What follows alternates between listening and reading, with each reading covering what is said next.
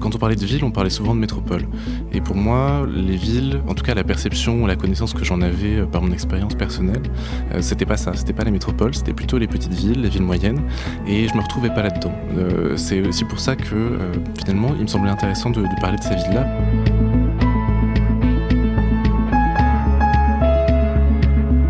Nouveau territoire, le podcast, pour comprendre ce qui se passe au cœur du territoire.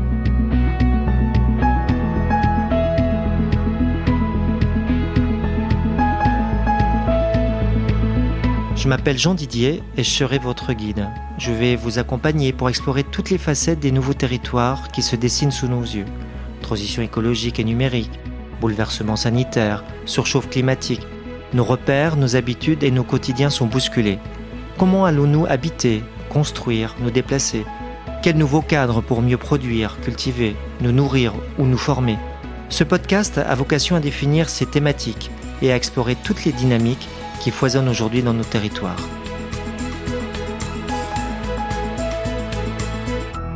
Et pour ce troisième épisode de Nouveau Territoire, je suis euh, ravi d'accueillir euh, Michael Dupuis-Le Bourdelès. Bonjour Michael. Bonjour.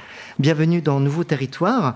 Donc tu travailles actuellement sur euh, ta thèse Revitaliser les centres des villes moyennes, action publique et immobilité, mobilité résidentielle, sous la direction de Christine Lelivrier et Johan Mio, dans le cadre de l'école euh, doctorale Ville, Transport et Territoire, en partenariat avec le Lab Urba. Et tu as également participé à un ouvrage, La cohésion des territoires, de nouveaux mots pour penser les mots, coordonné par Patricia Demeille, Simoni, édition Berger-Levrault, collection au fil du débat. Vous l'aurez compris, on va parler de ville moyenne dans cet épisode.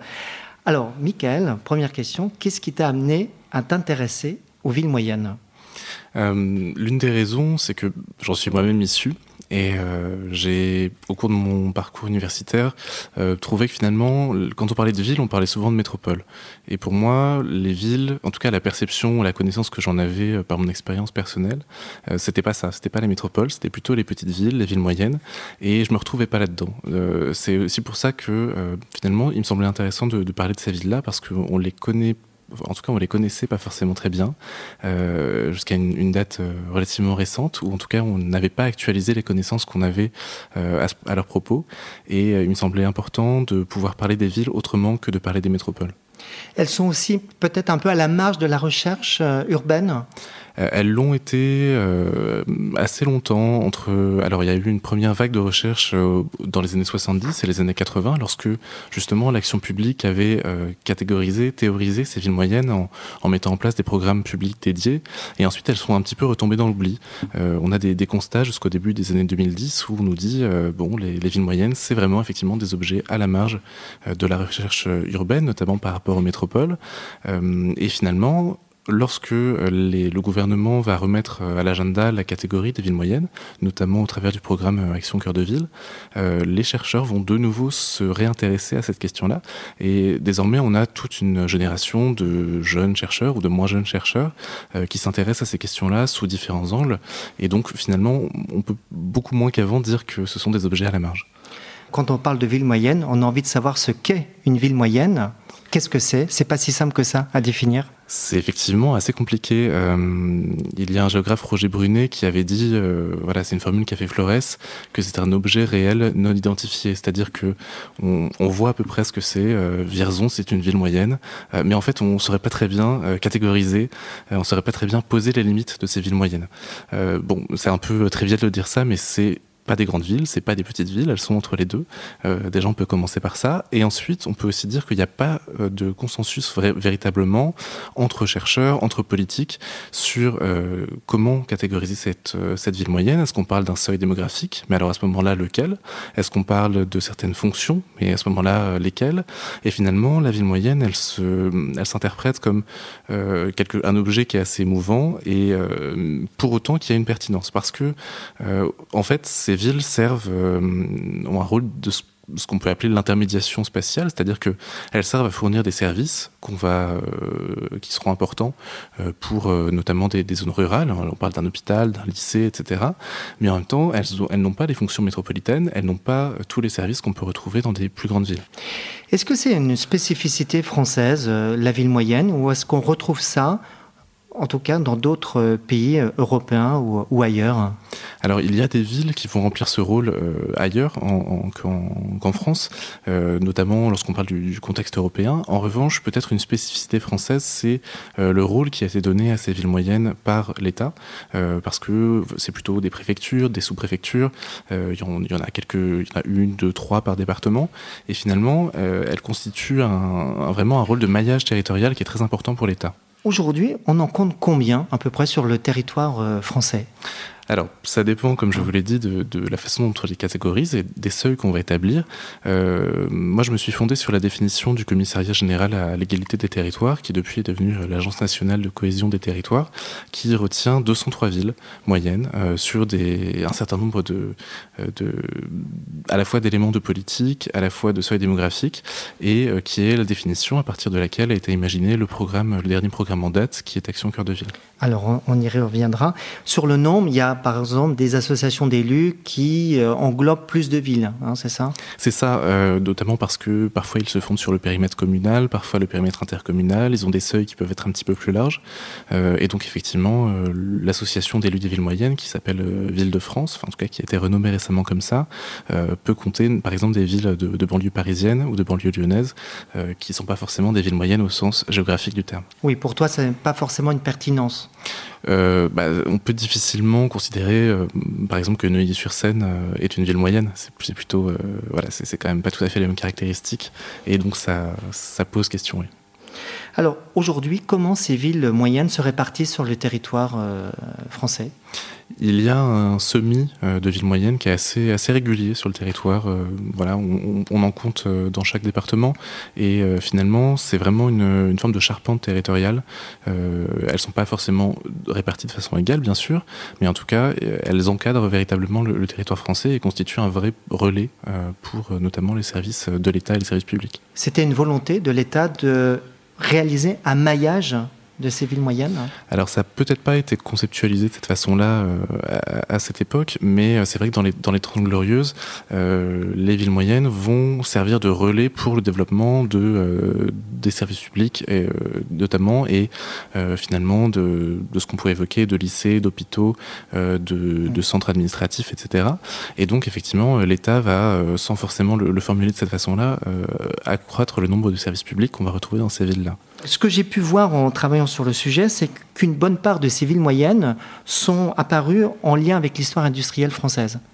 Oui, c'est tout à fait le cas. Euh, l'industrie française, elle, a été, euh, elle s'est développée de façon relativement euh, diffuse sur des petits pôles industriels. C'est pas une généralité, mais c'est quand même une des façons dont elle s'est développée.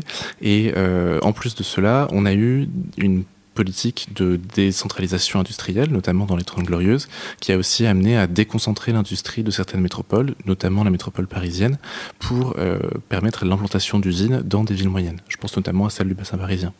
Donc on peut dire qu'aujourd'hui, la part des établissements industriels est supérieure à la moyenne nationale. C'est une réalité suite à cette histoire-là C'est une réalité. Euh, effectivement, c'est très lié à des facteurs historiques.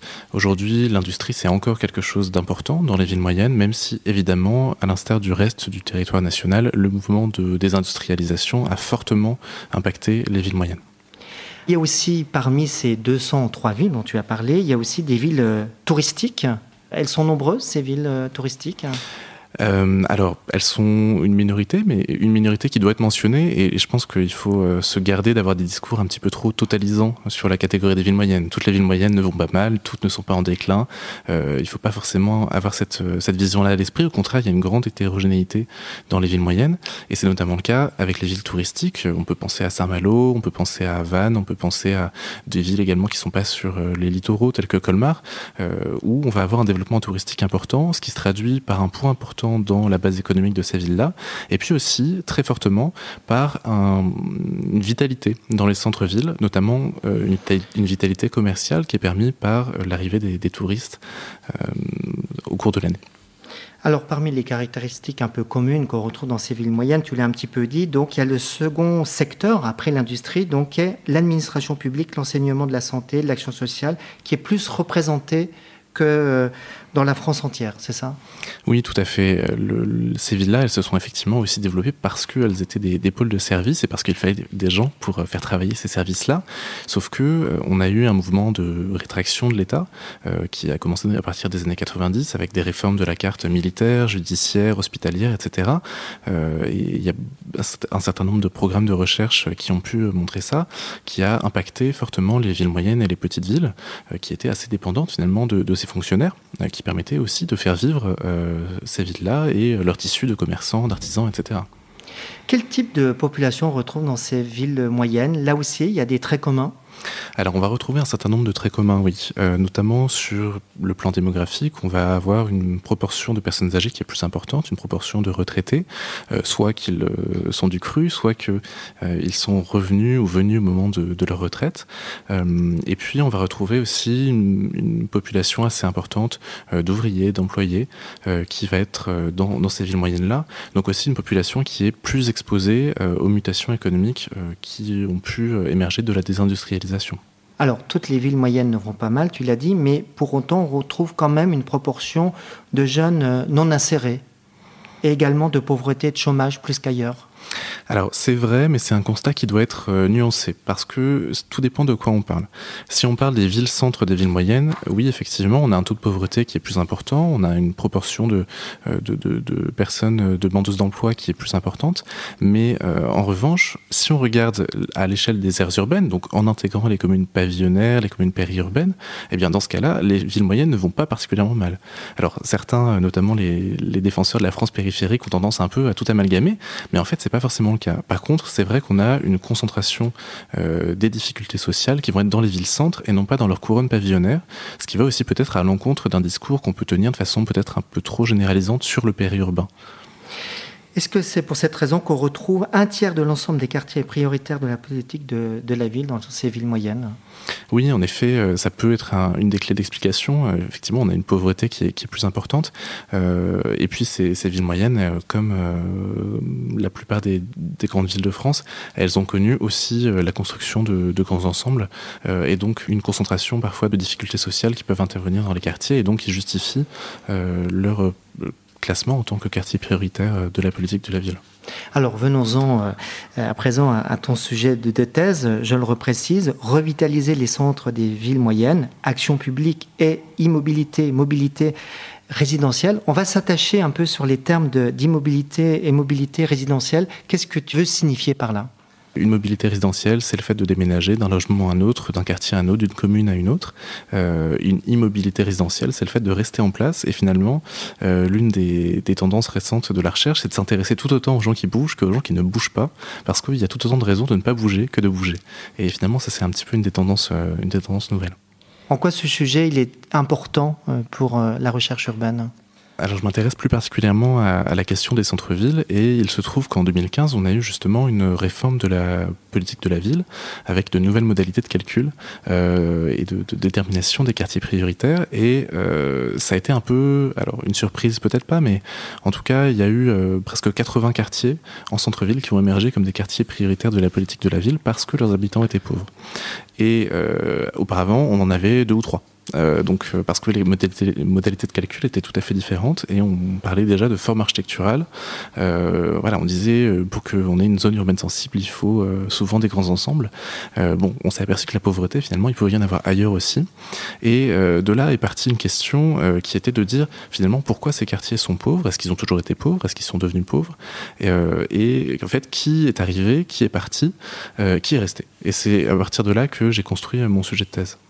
Et donc, dans ton travail de recherche, tu t'appuies sur euh, trois villes, euh, Romans-sur-Isère, Tulle et euh, Colmar. Alors, Question évidente, pourquoi tu as choisi ces, ces, trois villes? Elles sont complémentaires, j'imagine? Exactement, elles sont complémentaires. Elles sont euh, complémentaires parce qu'elles sont assez différentes. Euh, de, la, de la plus petite euh, à la plus grande. Donc la plus petite, c'est Tulle, qui est une préfecture fortement basée sur les services publics, notamment de, de soins pour les personnes âgées, par exemple. Et puis qui a connu une désindustrialisation très importante. Euh, liée à quoi? Alors liée, c'était une usine d'armement, une manufacture nationale qui a fermé dans les années 2000. Et donc finalement, la ville s'est reconvertie, mais il n'y a pas forcément de difficulté sociale en tant que telle sur le, le bassin d'emploi, parce que les gens sont partis. Et il y a eu une forte décroissance démographique qui a des conséquences très importantes. voilà, la ville a perdu quasiment un tiers de sa population en, 30 ans. et comment est son centre-ville justement? C'est paupérisé? Son centre-ville, effectivement, il a connu, euh, déjà il est relativement vide. Il euh, faut bien dire qu'il y a une vacance résidentielle qui est très importante, une vacance commerciale qui est aussi importante. Et euh, effectivement, son centre-ville, il s'est plutôt paupérisé selon voilà, peut-être des, des, phénomènes sur lesquels on pourra revenir tout à l'heure. Euh, ensuite, Romans-sur-Isère. Alors, Romans-sur-Isère, c'est l'ancienne capitale de la chaussure. Ils en sont très fiers. Euh, et il se trouve que là, on a une, une, désindustrialisation qui est encore plus récente, puisque les, ça remonte à la fin des années 2000, euh, la fermeture des grandes usines, avec des difficultés qui bien, qui bien, sûr commencent avant. Et là, on a un quartier prioritaire de la politique de la ville, avec une intervention de l'Agence nationale pour la rénovation urbaine dans le centre-ville. Et dans un territoire, donc la Drôme, qui est quand même relativement attractif. On a une gare TGV à 5 minutes. Euh, voilà, on pourrait se dire c'est un territoire très attractif et c'est le cas. Euh, et du coup, euh, voilà, comment ça se passe? On n'a pas du tout de décroissance démographique, on n'a pas de dépopulation, mais comment ça se passe dans ce centre-ville qui est relativement pauvre et, donc qui fait l'objet d'une intervention un peu spécifique? Et puis il y a Colmar, qui est une ville donc alsacienne très touristique. Très touristique, et puis au-delà de ça, qui, va bien. Colmar, c'est une ville, effectivement, où il y a des créations d'emplois, un dynamisme démographique des prix de l'immobilier qui sont assez soutenus, ce qui n'est pas le cas de Tulle et de Romans-sur-Isère, euh, et puis des problématiques aussi qui peuvent être liées à la question touristique, par exemple la régulation du Airbnb en ville moyenne, c'est pas forcément quelque chose auquel on pense, mais en fait c'est aussi un sujet. Et qui est un centre-ville euh, dynamique, là, pour le coup. Qui est un centre-ville dynamique, euh, à la fois du fait du tourisme, mais pas uniquement. C'est un centre-ville qui est relativement habité, euh, et puis qui a fait l'objet de mesures de patrimonialisation assez tôt, dès la fin des années 60, avec des investissements très conséquents pour restructurer le patrimoine, et finalement qui n'a pas forcément connu cette, cette déqualification qu'on peut observer dans d'autres villes. Tu travailles essentiellement donc sur les centres-villes de ces trois villes c'est ça Exactement. Je m'intéresse à la question des, centres-villes euh, de façon plus spécifique parce que euh, il y a une concentration de politique publique dans ces quartiers-là, une concentration qui est liée nécessairement au fait que euh, ce sont les centres-villes qui symbolisent la ville dans leur ensemble. Hein. On ne pense pas à, la zone commerciale, on ne pense pas aux, aux grands ensembles lorsqu'on pense à une ville, on pense à son centre-ville, et donc ils vont symboliser la ville dans son ensemble. Simplement, euh, ces centres-villes-là, ils vont aussi avoir des particularités dans la façon euh, dont est faite leur parc de logement, dans la façon dont habitent les gens, et c'est aussi ce qui en fait des quartiers tout à fait atypiques. Comment tu mènes ton travail euh, Quelle méthode euh, as-tu mise en place justement pour faire ce, travail euh, au peigne fin de, ces centres-villes? Alors j'ai travaillé avec une mixité de méthodes. D'une part, un traitement statistique lié aux données, notamment issues du recensement. et puis je travaille aussi avec des méthodes qualitatives. Donc j'ai fait de l'observation participante auprès des acteurs publics et des entretiens auprès d'eux. Alors, Qu'est-ce qui t'a frappé en premier lieu déjà au niveau de la, population qui habite euh, dans ces euh, centres-villes? Il y a plusieurs choses surprenantes dans ces centres-villes. Euh, en fait, ce qui, ce qui caractérise et ce qui peut-être permet le mieux de décrire les populations en place, c'est le fait qu'elles connaissent pour beaucoup une situation qu'on peut qualifier de rupture biographique. Alors rupture biographique, ça désigne plusieurs choses. Ça peut désigner une rupture matrimoniale, donc une séparation, un divorce. Ça peut désigner la décohabitation, donc le départ de chez ses parents pour fonder son propre foyer. Euh, ça peut désigner également une rupture euh, géographique, donc une migration de longue distance, qu'elle soit internationale ou non. Euh, ça peut aussi être une migration interrégionale en France. Et puis des ruptures liées aux questions de l'emploi, donc une forme de, de précarité un licenciement, etc. Et on s'aperçoit que euh, tous, ces, tous ces types de ruptures vont être surreprésentés, largement surreprésentés dans les centres-villes. D'où cette mixité, c'est ça, de populations qu'on retrouve dans ces centres-villes? Oui, c'est ça qui est assez étonnant, c'est qu'en fait, euh, malgré le fait qu'on ait des centres-villes euh, qui puissent être pauvres et qui puissent être bourgeois, on a un petit peu des deux, on a des centres-villes où il y a peut-être un petit peu plus d'équilibre, mais en fait, dans tous ces centres-villes, on va systématiquement retrouver euh, davantage de cadres, par exemple, y compris dans des quartiers prioritaires de la politique de la ville, parce que finalement, le seul endroit où euh, on va retrouver du parc locatif privé. Et la question du parc locatif privé est très importante parce que c'est le parc qui va répondre à un besoin urgent de logement lorsqu'on se sépare, par exemple. Euh, finalement, euh, n'importe quelle catégorie sociale peut divorcer. et on va trouver dans, une solution de logement dans ce parc-là. Donc on va retrouver davantage de cadres, systématiquement, y compris en quartier prioritaire de la politique de la ville, que dans le reste de l'agglomération. C'est une spécificité de retrouver, comme tu dis, une domination du parc locatif privé dans ces villes moyennes C'est une vraie spécificité des centres-villes, en effet, euh, où on est en général sur des taux qui sont quasiment à 70% de parc locatif privé, donc vraiment une prédominance très forte, euh, avec des appartements qui sont le plus souvent assez petits, donc ça joue aussi sur la, taille du ménage. On a plutôt des, euh, des petits ménages d'une personne, deux personnes, une famille monoparentale. et donc, effectivement, cette euh, ce parc locatif privé dans le centre-ville, c'est le seul quartier dans lequel on va retrouver des telles possibilités de logement, parfois à bas coût, c'est le cas dans certaines villes, et donc ça va constituer une solution pour l'accueil des ménages qui est assez importante. Et qu'en est-il du parc euh, de logements sociaux dans ces villes moyennes? Il est plus important que sur le reste du territoire? Alors dans ces villes moyennes, en effet, on a des parcs, euh, si on parle à l'échelle de la commune en tout cas, on a des parcs de logements sociaux qui sont relativement développés, euh, notamment par rapport aux territoires ruraux qui les entourent, c'est évident, mais on, on, va avoir effectivement, y compris par rapport à l'échelle nationale, davantage de logements sociaux, sans pour autant que ces taux soient forcément très importants, parce qu'on a aussi des problématiques de vacances du parc social qui sont parfois très forts, notamment dans le centre de la France. Euh, et donc, euh, ça pose aussi la question de la pérennité de ce parc-là. Alors on a un petit peu parlé de paupérisation de, ces centres-villes, de désindustrialisation, et pour autant euh, les, ces villes moyennes euh, restent attractives avec une politique de communication des acteurs locaux qui communiquent sur les avantages de la vie urbaine en parlant de ville à taille humaine, de ville à la campagne. C'est arrivé assez tôt ça, cette communication des élus euh, sur ce paradis des villes moyennes? Alors ce qu'on peut, ce qu'on peut dire peut-être pour remonter un petit peu chronologiquement, c'est que cette image en fait elle existe depuis très longtemps longtemps, elle existe depuis les années 70, où la ville moyenne était vue comme l'anti-métropole, où il fait bon vivre, où il y a du calme, euh, pas d'insécurité, pas de bruit, etc. Et euh, simplement, elle va être reprise par les collectivités locales en tant que marketing territorial de façon beaucoup plus tardive, euh, notamment à partir des années 2000. Et puis, on, le voit encore aujourd'hui, c'est le cas, on a encore ce marketing territorial. voilà, n'importe qui qui aurait pris les couleurs du métro parisien depuis deux ans voit fleurir des, des affiches partout pour aller à Alès, à Troyes, etc. Euh, et elle continue de se baser sur euh, ces mêmes euh, ressorts d'images positives qui effectivement sont un facteur d'attractivité pour elle. Comment en est-on arrivé à cette dégradation de l'environnement urbain dans ces centres-villes? Depuis quand on constate ces dégradations? Alors, on peut dire que les quartiers anciens et les quartiers historiques qui constituent assez souvent la, grande partie des centres-villes, euh, ils ont connu un, mouvement de déqualification qui est assez ancien, qui date euh, parfois d'avant la Seconde Guerre mondiale, parfois euh, un petit peu après. Et dans les villes moyennes, ce, mouvement, effectivement, il est un petit peu plus tardif. dans les années 50, on parlait déjà de crise des centres. Donc ça n'a rien de vraiment mmh. nouveau. C'est quelque chose qu'on peut, qu'on peut noter.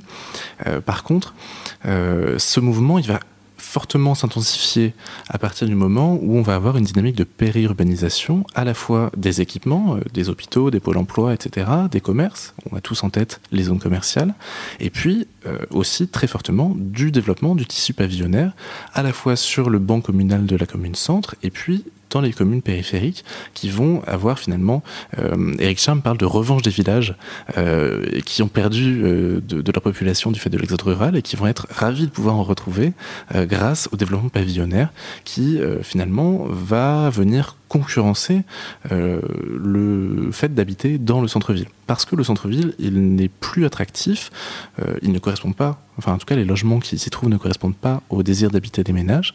Euh, peut-être que l'environnement urbain est aussi moins intéressant, peut-être aussi que le fait d'avoir perdu des commerces, des équipements, etc., ça fait perdre de l'intérêt à habiter dans le centre-ville. Pourquoi est-ce que j'irais dans un appartement sans balcon si j'ai pas, si j'ai plus de commerce, si j'ai plus d'équipements à côté et que je dois prendre ma voiture pour aller en zone périphérique?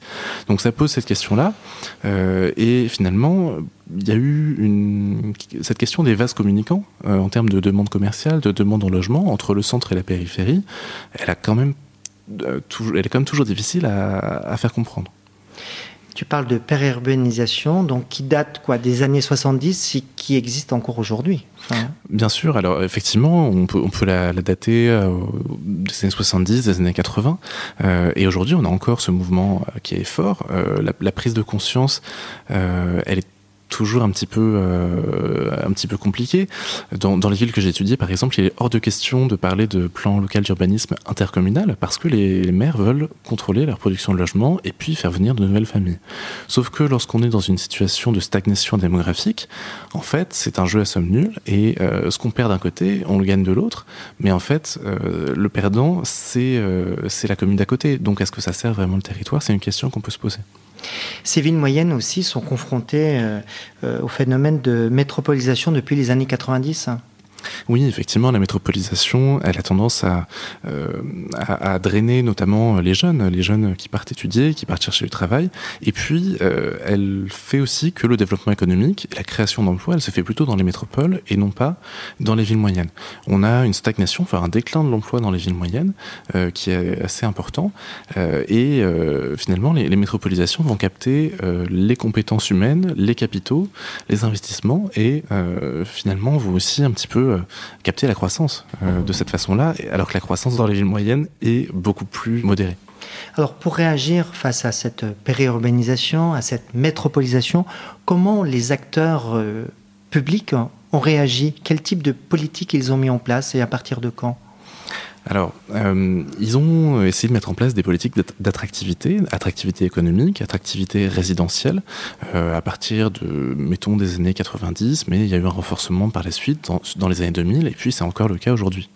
Euh, cette politique d'attractivité, finalement, elle vise à faire valoir les atouts du territoire de façon à ce que les entreprises et les individus choisissent ce territoire-là plutôt qu'un autre.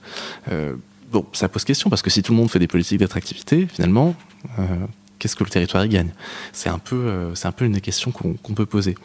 Euh, et puis, euh, dans les années 90, 2000, on va se dire que le centre-ville qui par ailleurs connaît des phénomènes, effectivement, vous l'avez dit, de dégradation de l'environnement urbain, de fermeture des commerces, de euh, d'immeubles en mauvais état, etc. Le centre-ville constitue un bon endroit où mettre en place des politiques d'attractivité, parce qu'il y a aussi cette symbolique de la ville qui est importante, et on va déployer, mais de façon locale, euh, sans vraiment qu'il y ait de politique nationale à ce sujet, de façon locale, j'insiste, sur euh, des politiques de réaménagement qui vont déjà impliquer l'habitat, qui vont déjà impliquer le commerce, qui vont déjà impliquer les espaces publics et chaque, euh, en tout cas certaines communes, va décider de mettre en place euh, ce type d'action. Alors tu précises que la position intermédiaire des villes moyennes, longtemps moteur de développement, s'est retournée contre elles. Qu'est-ce que tu voulais, qu'est-ce que tu veux dire par là? Ce que je voulais dire par là, c'est que les villes moyennes, elles ont trouvé, elles ont, elles ont eu un certain essor euh, parce que justement, elles permettaient d'encadrer le territoire rural et de lui fournir un certain nombre de services publics, notamment et de, de commerce. Voilà, c'était un peu la ville de foire. Euh, et euh, finalement, aujourd'hui, les villes, euh, les villes moyennes, elles ne sont plus, enfin en tout cas, elles sont fortement concurrencées par les communes périphériques, parfois anciennement rurales, et elles sont d'autre part concurrencées par les métropoles qui vont pouvoir capter une partie de la croissance aussi. Donc elles sont prises en étau, quoi. Comme elles sont quelque part prises en étau. Euh, c'est quelque chose qui, qui est euh, à nuancer parce que c'est pas forcément la même mâchoire de l'étau de part et d'autre. On a peut-être d'un côté la, la captation des, des, ménages pour euh, le lieu de résidence et d'autre part la captation économique. Mais en tout cas, effectivement, on a une forme de, de, de prise en étau des, des villes moyennes. Alors, pour faire face à toutes ces réalités dont tu viens de parler, le gouvernement a lancé à la fin de l'année 2017 le programme national Action Cœur de Ville. C'est un chapitre euh, de, ta thèse, donc qui favorise la mise en œuvre de projets de revitalisation des centres-villes de 222 euh, communes qui correspondent le plus souvent donc à, des villes euh, moyennes. Tu as récemment rédigé donc un article sur un premier bilan, si on peut dire, de, ce programme, donc dans cet ouvrage collectif, La cohésion des territoires, de nouveaux mots pour penser euh, les mots. Euh, dans quel contexte il s'est fait ce programme euh, Action Cœur de Ville? Alors ce programme, il a été lancé, donc vous l'avez dit, en 2017, fin 2017, donc on est au, début du, quinquennat d'Emmanuel Macron. Euh, en fait, il y a eu tout un tas d'expérimentations qui ont été lancées sur les centres-villes à partir de la fin des années 2000, euh, plutôt sur les questions d'habitat d'ailleurs. Et euh, finalement, au cours des années 2010, on va avoir l'émergence d'un problème public qui va être à la fois, euh, enfin qui va plutôt être celui du commerce, de la vacance commerciale. On a un peu tous en tête l'ouvrage d'Olivier Rasmont, euh, Comment la France a tué ses villes. Donc on va avoir tout un, tout un discours qui va fleurir là-dessus. D'autre part, on va aussi avoir le discours sur la France périphérique, alors qui est très contestable, mais qui a fortement infusé dans la sphère politique. Euh, et la, conjonction de ces deux discours-là va se rencontrer un petit peu dans Action Cœur de Ville. donc on est, on est aussi avant les Gilets jaunes, il hein, faut, le, faut le rappeler pour mettre une petite borne temporaire temporel, pardon. Et euh, finalement, euh, ce programme-là, il vise à travailler sur euh, une reprise, une revitalisation des centres-villes, en espérant une forme de ruissellement, c'est un peu la théorie du ruissellement appliquée au territoire, mais une forme de ruissellement sur le reste de la ville et le reste des territoires que polarisent les villes moyennes et notamment des territoires ruraux.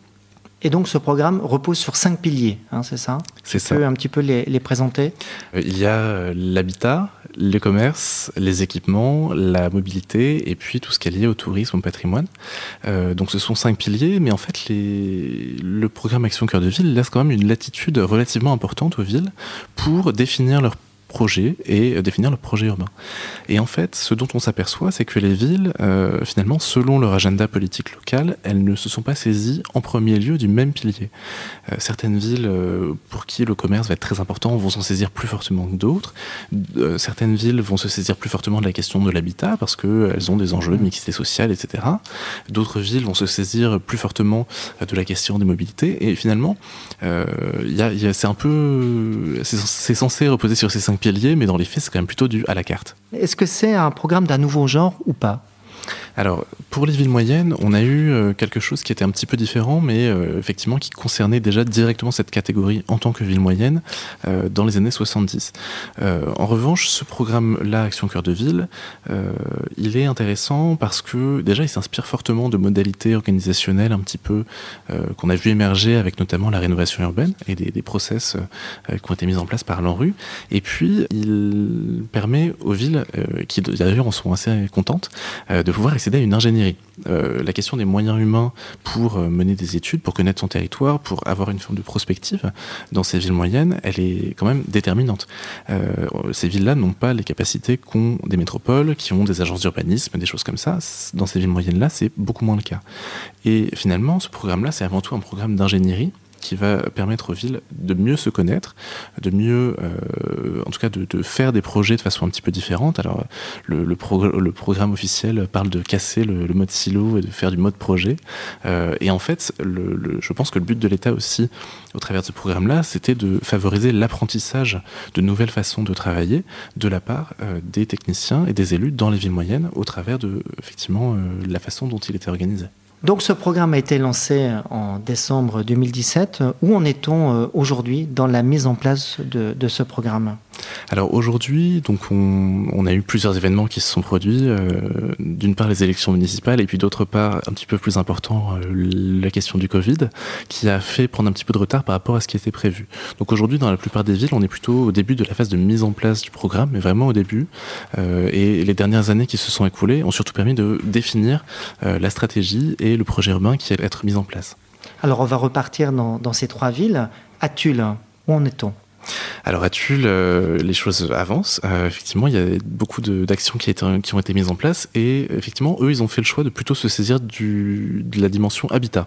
Euh, parce que pour eux, la question de la mixité sociale se pose avec, en tout cas, c'est une priorité politique, avec le choix de faire revenir des classes moyennes dans leur centre-ville et notamment des familles avec enfants par une adaptation de leur offre résidentielle et puis par aussi une peut-être un environnement urbain plus agréable, plus euh, soigné, euh, et, le développement d'espaces verts, d'espaces publics. Donc c'est aussi arriver à penser euh, l'attractivité résidentielle au-delà du seul logement, mais aussi en offrant des avantages liés à la vie urbaine. À Romans-sur-Isère À Romans-sur-Isère, c'est encore une autre situation. Euh, parce que ici, on a une ville qui euh, avait en fait déjà sa stratégie, parce qu'ils étaient dans le nouveau programme national de renouvellement urbain, et donc ils avaient déjà été amenés à définir leur stratégie. Et finalement, pour eux, Action Cœur de Ville, c'était un peu la cerise sur le gâteau, parce que ça leur donnait accès à certaines euh, modifications réglementaires et puis à quelques financements. et eux, ils ont plutôt fait le choix d'accéder ça sur le commerce, en essayant de travailler sur leur attractivité commerciale et sur euh, la, revitalisation de ce tissu-là. Et à Colmar, ville touristique, centre-ville dynamique, qu'est-ce qui a été mis en place? À Colmar, effectivement, vous, vous, le sous-entendez, il n'y a pas forcément les problématiques qu'on peut euh, imaginer dans, dans, un centre-ville de ville moyenne. Et pour eux, finalement, c'est peut-être ça aussi qui a fait que c'était un peu plus compliqué à se saisir de cette question-là. Euh, finalement, eux, ils l'ont vraiment saisi uniquement comme une question d'ingénierie. Euh, la façon de voir son territoire, de mieux le connaître. Euh, et finalement, ça leur a. Alors, ils, sont, ils en sont contents, et c'est euh, sans doute un bien d'avoir de l'ingénierie, mais c'est vrai que ça n'a pas encore donné lieu vraiment à une définition très précise de ce qu'allait pouvoir donner Action Cœur de Ville.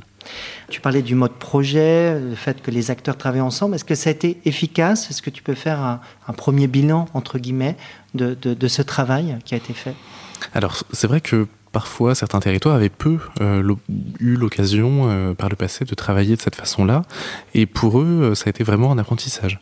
en revanche, il ne faut pas forcément oublier que les centres-villes, c'est par essence des territoires où on trouve tout un tas de fonctions qui en fait relèvent de compétences très différentes. Certaines relèvent de l'État, certaines relèvent de la communauté d'agglomération, certaines relèvent de la commune, et finalement, c'est pas forcément très simple euh, pour euh, certaines institutions de lâcher euh, ce, qu'elles détiennent comme compétences, ce qu'elles estiment être légitime comme intervention pour elles. Et donc malgré ce mode projet, parfois on a certains blocages qui adviennent parce que certains, voilà, sur mettons un immeuble, on va avoir la cellule commerciale dont le fait qu'elle soit supprimée ou non dépend de la commune, mais en même temps la politique commerciale de subventionnement dépend de l'intercommunalité. Si on a un, un, un logement, par exemple insalubre au premier étage, parfois ça va dépendre de l'État, parfois de la commune. Enfin voilà, c'est des situations qui sont quand même très compliquées. Euh, effectivement, il y a un besoin de coordination de l'action publique d'autant plus fort euh, dans, euh, dans ces centres-villes-là. C'est ce qui m'a amené à parler de Mikado territorial, parce que en fait, il faut pas, il faut retirer les, les, bâtons de Mikado un à un, chacun ayant sa compétence et ses enjeux, ses intérêts qui parfois sont divergents. Dans ta thèse, tu consacres, euh, comme je l'ai dit, un chapitre entier sur le programme Action Cœur de Ville. Tu as intitulé ce chapitre Action Cœur de Ville ou le village Potemkin de l'action publique en contexte d'austérité. Qu'est-ce que tu as voulu dire par là? Alors, c'est, la formule vient d'un enquêté qui m'a dit ça et que j'ai trouvé assez, assez pertinente. Euh, en fait, ce qu'il faut bien comprendre avec Action Cœur de Ville, c'est que contrairement à d'autres programmes, il y a très peu de financements qui sont liés à l'investissement. C'est-à-dire qu'une fois qu'on a payé les études qui permettent de dire faites un jardin public là, faites euh, un parking ici et, faites euh, trois opérations de logement là, en fait derrière on va avoir un tout petit peu de financement sur le logement qui émane d'Action Logement, mais ça reste 222 villes, donc c'est pas forcément des financements énormes. Euh, et puis sur le reste, c'est aux collectivités locales de se débrouiller de la même façon que si elles n'avaient pas été devant Action Cœur de Ville. Sachant qu'on est dans des villes moyennes qui, pour certaines, ont connu des phénomènes de décroissance démographique. Donc ça veut aussi dire une baisse des ressources fiscales qui par ailleurs, comme je vous l'ai dit, sont des pôles de services, des pôles commerciaux, etc., et qui donc assument des charges de centralité, euh, c'est-à-dire assument euh, par exemple la gestion des poubelles pour des habitants qui n'y habitent pas et donc ne payent pas leurs impôts dans cette ville-là. Donc c'est assez compliqué pour elles. Souvent on a des situations qui sont assez tendues, euh, des situations financières assez tendues, et en fait cet investissement, il est demandé à ces collectivités-là qui n'en ont pas forcément les moyens et s'en plaignent beaucoup. Mais est-ce qu'on peut dire pour autant que ce programme Action Cœur de Ville a une pertinence? Est-ce que pour toi, il va régler justement euh, ces problèmes euh, d'attractivité résidentielle, de commerce de centre-ville? Enfin, qu'est-ce qu'on peut dire aujourd'hui à ce niveau-là? Alors, le programme Action Cœur de Ville, il est intéressant, mais il y a quand même une dimension qui est complètement oubliée, ou presque complètement oubliée. Euh, c'est celle finalement de qu'est-ce qui se passe en dehors du centre-ville. Alors, avec euh, le nouveau dispositif des opérations de revitalisation de territoire, on commence à avoir une réflexion, sur les emboîtements d'échelle, notamment sur la question commerciale, ou plus exactement exclusivement sur la question commerciale. Euh, mais finalement, toute la question résidentielle, elle se pose encore. C'est-à-dire qu'on met beaucoup d'argent dans le centre-ville, mais on ne pose pas la question de le voisin à un kilomètre, il va construire un, nouveau lotissement flambant neuf, et donc finalement, il va ruiner tous les efforts qu'a fait la ville d'à côté pour accueillir de nouveaux habitants et avoir des logements attractifs. Donc en fait, on, on pose pas vraiment la question de l'offre qui va être produite à l'extérieur du centre-ville par rapport au niveau de demande. et ça, c'est quand même vraiment quelque chose de, manquant. voilà, ce sont des, des, phénomènes de concurrence avec une proximité immédiate. On parle de quelques kilomètres, et dans des villes comme ça, forcément, ça impacte énormément ce qui va se passer dans le centre-ville. On ne peut comprendre euh, ce qui s'est passé dans le centre-ville que si on comprend ce qui s'est passé en périphérie. On va attendre donc la mise en œuvre vraiment de, ces plans Action Cœur de Ville. Peut-être que la revitalisation des commerces, euh, ça va dynamiser. On ne connaît peut-être pas toutes les, les incidences que ça va créer. Bien sûr, c'est vrai qu'il est beaucoup trop tôt pour dresser un bilan d'Action Cœur de Ville, euh, puisqu'on en est vraiment qu'au début de la phase d'initialisation, et c'est aussi la raison pour laquelle le, programme a été prolongé. Euh, mais c'est vrai qu'on peut, on peut s'attendre de, de, toute façon à ce qu'il y ait des conséquences, euh, et notamment, beaucoup de villes se sont saisies de l'aspect commercial, et effectivement, il est, il est probable que sur le plan commercial, en tout cas, ça produise des effets. Depuis la crise sanitaire, on a pu lire des articles sur le retour en grâce, euh, sur la revanche euh, des, villes moyennes. Que penses-tu de ces affirmations? Est-ce qu'il y a une part de vrai? Est-ce que tu l'as constaté un peu dans ton travail? Alors c'est vrai qu'on a lu beaucoup de choses. Euh, L'un des derniers en date que, j'ai en tête, c'est la remontada des villes moyennes. Donc on a vraiment tout eu, décliné sous un peu toutes leurs formes par, par des journalistes. Bon, les villes moyennes, peut-être qu'elles elles ont un handicap, et notamment leur centre-ville. Effectivement, elles ont une image attractive. Effectivement, lorsqu'on cherche à avoir un logement plus grand, bah souvent le coût de l'immobilier est plus bas. Euh, et donc, c'est intéressant. Mais par contre, euh, finalement, lorsqu'on quitte une métropole, euh, et d'ailleurs, euh, j'en profite pour signaler que les derniers travaux montrent que finalement, c'est plutôt un, léger accroissement des tendances préexistantes plutôt qu'un bouleversement total euh, des flux euh, migratoires liés au Covid. Hein, c'est quand même important de l'avoir en tête. Et, justement, dans l'accueil de ces flux migratoires, bah, les espaces périurbains, les espaces ruraux, ou en tout cas pas les centres-villes, sont sans doute plus attractif pour des ménages qui décident de faire ce choix-là, euh, même si les centres-villes bénéficient d'un avantage par rapport à, l'arrivée des, ménages citadins, c'est que eux aussi offrent une vie citadine. On a aussi une vie citadine lorsqu'on habite dans le centre-ville d'une ville moyenne. On peut en tout, cas en avoir une avec euh, des restaurants, des sorties, etc. Euh, mais si on recherche des qualités de logement qui sont autres, dans ce cas-là, peut-être qu'on on ne se dirigera pas automatiquement vers le centre-ville. Est-ce que la crise sanitaire a influencé un peu ton travail justement dans tes hypothèses euh, de travail? Alors il l'a influencé en tout cas dans, dans la façon que j'ai eu de travailler et notamment de travailler à distance euh, avec les acteurs et, et les contraintes que ça fait peser sur l'enquête de terrain. Euh, et effectivement ça, ça influence beaucoup le discours des acteurs qui parfois escomptent énormément de choses euh, énormément de changements liés à cette crise sanitaire euh, qui parfois me signale que effectivement il y a eu un regain des ventes euh, effectivement il y a un léger frémissement sur les prix de l'immobilier. Donc ça change beaucoup leur euh, ça change beaucoup leur, perception. Euh, en revanche je suis pas forcément persuadé que ça puisse euh, bouleverser ces territoires-là. Alors, où en es-tu aujourd'hui euh, dans ton travail de thèse? Tu penses la soutenir bientôt? Alors aujourd'hui, je suis plutôt à la fin. J'aimerais effectivement la soutenir euh, d'ici une, une, grosse année, on va dire.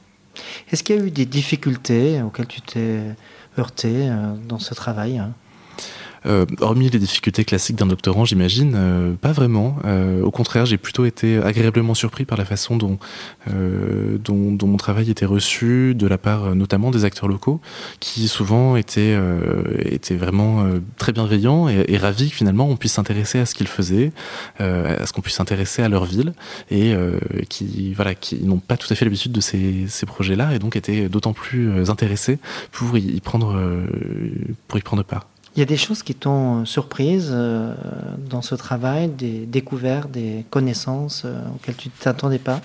Euh, Ce qui m'a réellement surpris, c'est euh, vraiment de, comprendre euh, à quoi servaient les logements du centre-ville.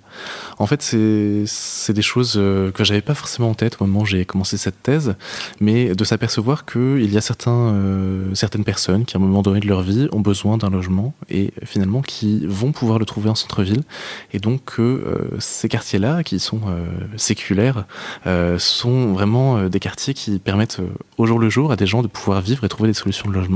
Et ça, c'est quelque chose que je trouve assez intéressant. En quoi ça t'a changé de faire ce travail de thèse? Je pense que j'ai changer de regard sur un certain nombre de choses, et notamment sur la façon dont peuvent euh, agir les acteurs, dont ils peuvent comprendre leur territoire, dont ils peuvent euh, avoir envie de faire des projets, de formuler des choses. Euh, et, je pense que j'ai gagné en finesse par rapport au regard que je portais au départ. Donc c'est une thèse que tu réalises dans le cadre d'un cabinet d'études, c'est ça? Tout à fait. une thèse CIFRE. Tout à fait. Comment tu vois ton avenir professionnel à l'issue de, de cette thèse?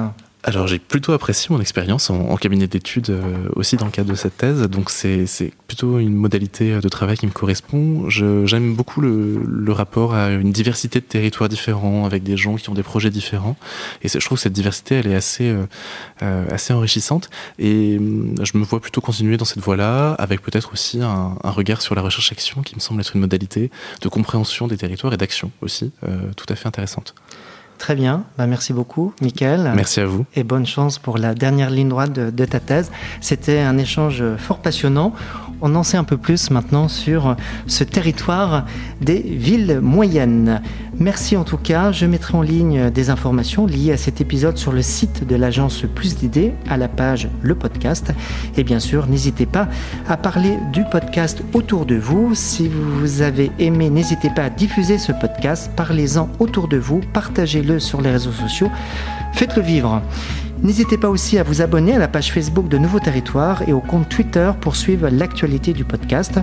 Vous pouvez aussi m'écrire à bonjour agence-plus-d'idées.com pour participer à ce podcast ou pour d'autres questions. Je peux déjà vous dire que le prochain épisode de Nouveau Territoire sera consacré au vélo. Un grand merci aux équipes de Radio Style et d'Écoute Studio, en particulier Sandrine Dominguez et Géraldine Leguenec. Merci également à Alice Dubé qui a rejoint l'équipe de Nouveau Territoire. Merci beaucoup pour votre attention. À très bientôt. Salut à tous.